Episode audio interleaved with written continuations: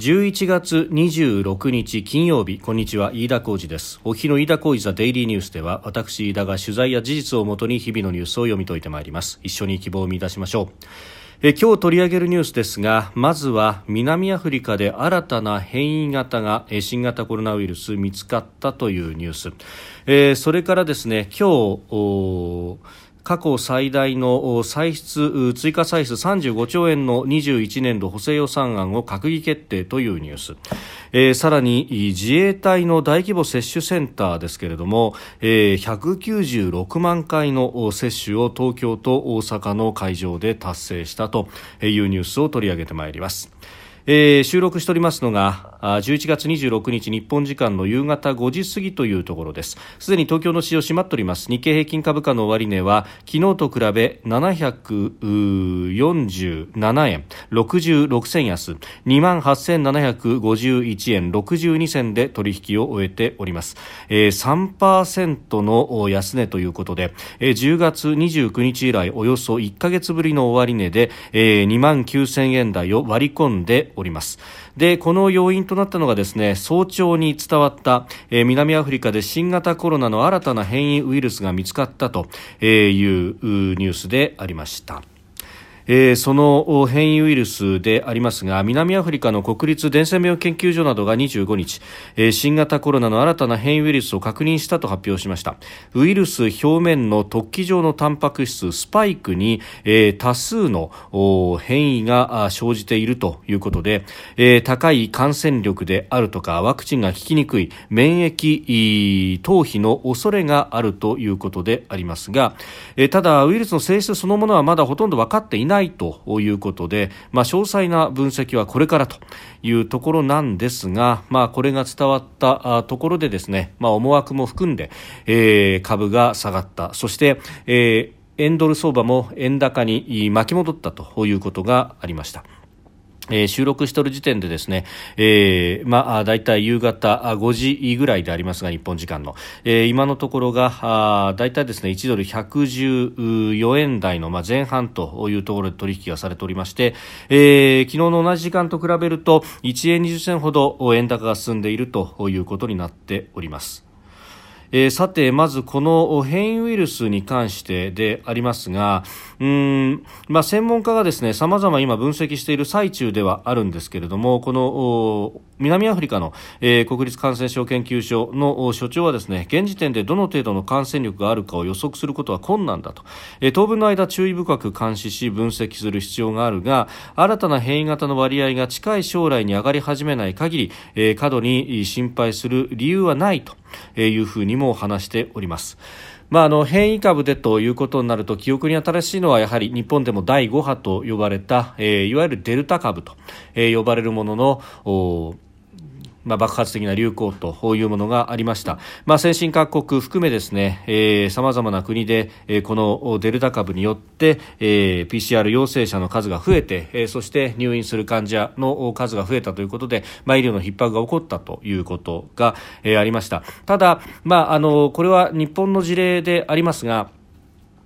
え、ワクチンの人口に占める全体の接種率が、まあ、5割を超えてきたあたりから急速に、え、その感染力とあるいは PCR 陽性者の数というものが、えー、抑えられるようなあ傾向、まあ、ビッグデータ分析をするとその傾向が顕著に見られるということがあったわけであります。でさらにですねあのこれ、えーまあ、それまでは人流人の流れの高というものでそれを抑えていくことによって、えー、感染、えー、PCR 陽性者の数というものも、まあ、抑えられると、まあ、それによってですね、まあ、PCR 陽性者の数の、まあ、一定割合が重症化するというふうに言われていてその一定定割合の重症化した、えー、患者さんたちが、えー、病床を抑えるということによって、まあ、だんだんと病床の逼迫が起こるという、まあ、ある意味そういったドミノ倒しの効果でもってですね病床の逼迫医療逼迫が起こるのでその大元であるところの、えー、人の流れというものを抑えなければならないというロジックがあったわけでありますが、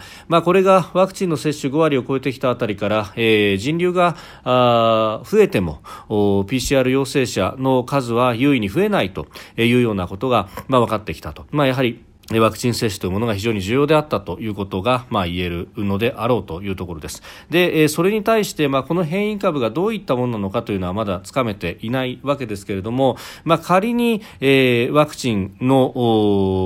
効果から忌避と、えー、逃避すると、免疫逃避というものが起こるのであれば、えー、それは非常に警戒しなければいけないと。また他方ですね、えー、今、日本では抗体カクテル療法がすでに、えー、実用化されておりますし、またこれから年末に向けて、ええー、経口治療薬の緊急使用というものも許可されるだろうという見通しになっております。で、えー、現場の臨床のお医者さんなどに行くと抗体カクテル療法は確かにこれは効くと特に、まあ、発症してからですねある一定期間、まあ、1週間以内というふうにも言われますが、えー、早い段階で、えー、ここにアクセスを医療的行為にきちんとアクセスができると、まあ、相当重症化せずにですね、まあ、あの軽症のままで済むということが、まあ、分かってきているということですので、まあ、あの現実においてですねまだこの南アフリカからの株が日本に入ってきたというようなことはまず確認されていないということが1点、えー、そして、まあ、入ってきたとしてその免疫ワクチンであるとかあるいは治療薬の、え、効果を上回るような、え、強い感染力であるとかあるいは重症化させるような、えー、要因というものがあるのかというところは、まあ、慎重にこれは見極める必要があるということなんだろうと思います。えー、そしてですね、まあ、ただえー、株や為替というところは、まあ、そういったあの実際上のおわうウイルスの性質云々というところではなく、まあ、思惑によって、えー、売買がなされるというところもあってでこのところは、えーまあ原油の価格の上昇等々、そして、アメリカで、これだけ、うん、物価も上がりかかってきているということになると、テーパリング、金融緩和の見直しであるとか、あるいはその先の利上げというものも早まるんではないかという観測の中で、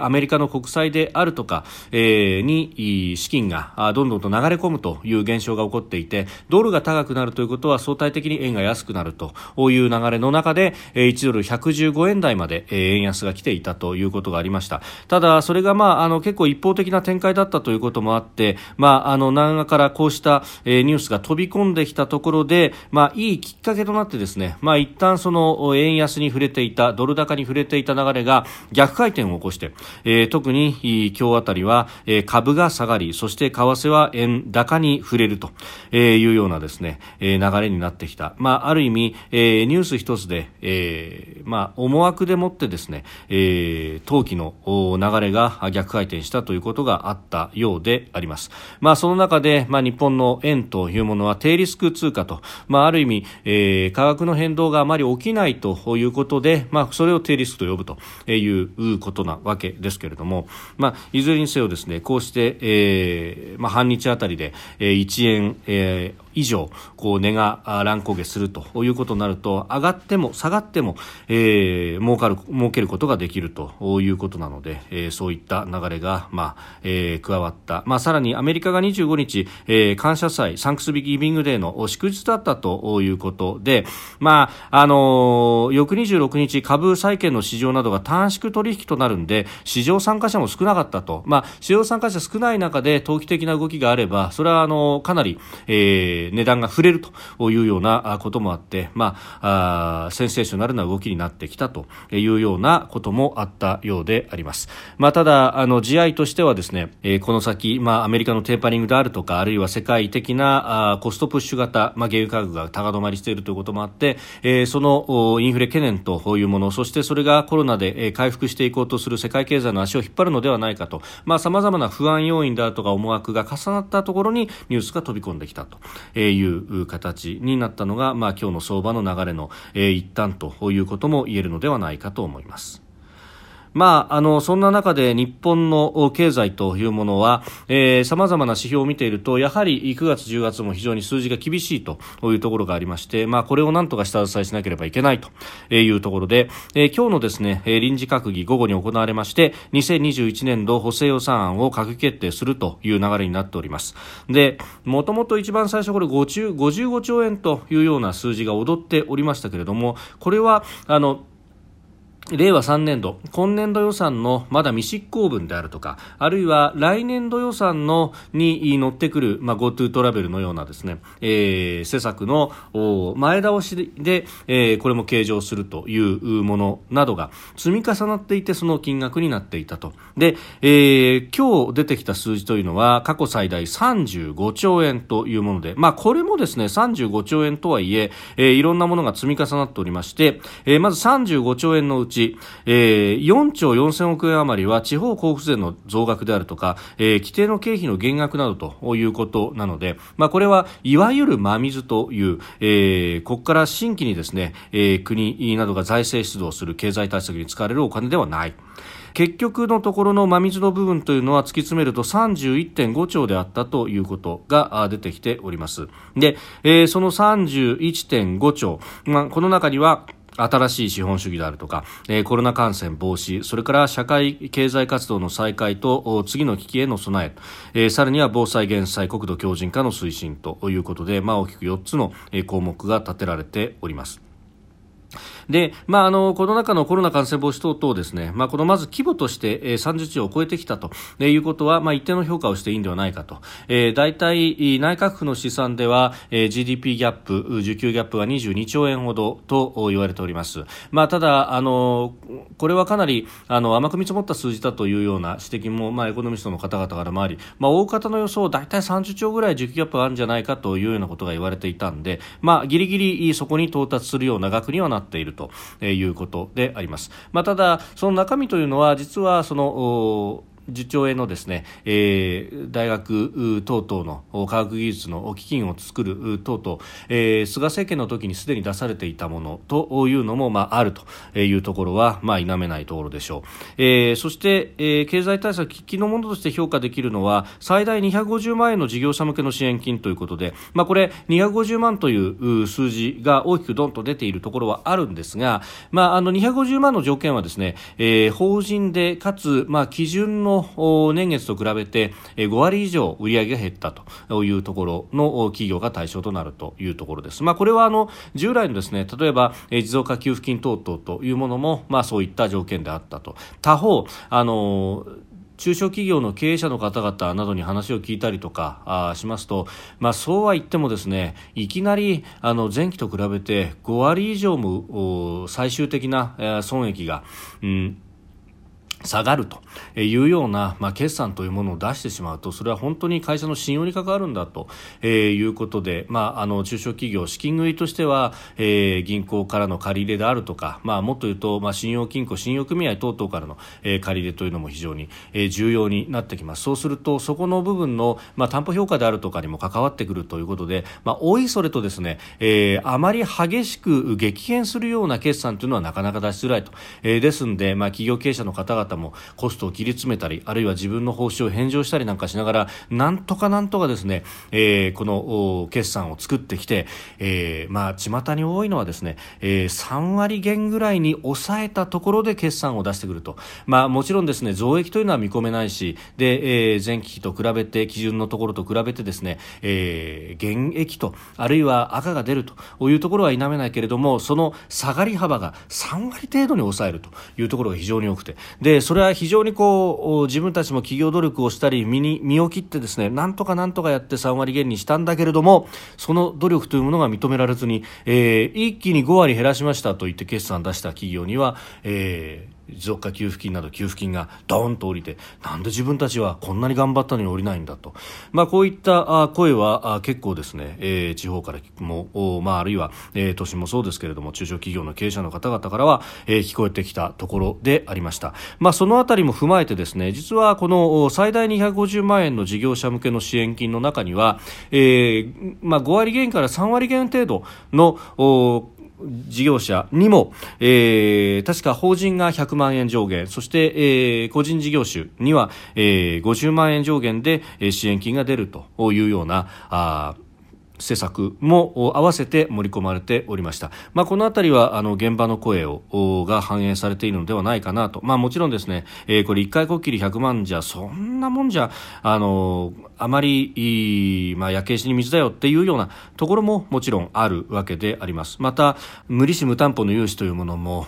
1年ぐらいで期限で、えー、組んでいるという人も多かったりする、まあ、そうすると、まあ、そろそろそこら辺が期限となってくるということで、まあ、つなぎの融資であるとかあるいは借り換えというものの、えー、やりやすさ等々も、まあ、この辺もですね、えー、資金繰りの面の支援というものも、まあ、盛り込まれているようであります。でこれからその経済がじゃあ起動していくということになると、えー、今度は、えー、そこでえー、仕入れの方はもうつどつどで払っていってキャッシュフローはどんどん減っていくけれどもじゃあ売上の方は売りかけになっていて来月末までは全く入ってこないと。一時的にこれキャッシュフローがきつくなってくると。いう、まあ、中小企業小売等々というところは、まあ、かなり広範囲に見られそうだということも言われております、えー、ですので、まあ、その辺への対応というのも、まあ、あの金融庁マターでありますが資金繰り支援というところで、まあ、柔軟にこれをつなぎ融資も含めてやっていくくんだというようなことも、まあ、あの先週閣議決定されたあの経済対策の中には盛り込まれておりますし、まあ、このあたりは機動的に、まあ、政府系金融機関等々も使いながらですねあるいは信用保証保証機関等々も使いながら、えー、やっていただきたいとでないと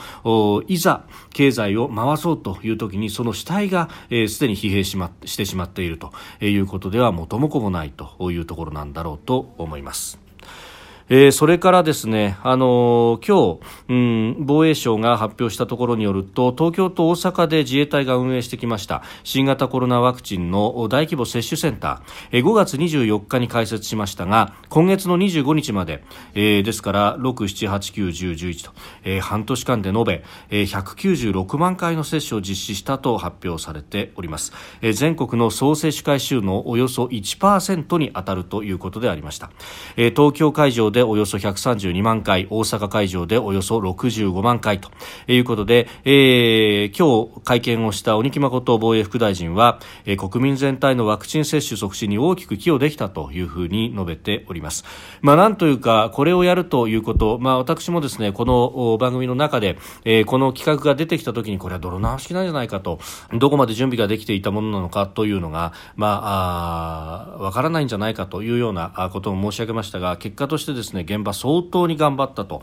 いうことでありました。で、ここまでやるということが、まあ、国の本気度を示すというような意味でも、まあ、ある意味空気を変えるというような意味というのは非常に大きかったのではないかということは、まあ、半年前のですね国内の空気というものを思い出してみると非常に感じるところであります。あの当時はまだ接種券が来ないというような自治体もあったわけですしまた接種券が来ても、えー、なかなか順番が回ってこないよという方も非常に多かった中で、えー、接種券の番号が分かれば予約が取れるということで、えー、自治体の中にはですね接種券を配るところまではいかないけれども役所に来てくれれば番号を教えることはできるというような対応を取ってそしてこの大規模接種センターの予約を早めに取ることができたというような、まあ、人もいらっしゃったというふうにも聞いております。まあ、あのとにかくなりふり構わずに打ちに行くんだという当時の菅政権のまあ、姿勢を象徴するような、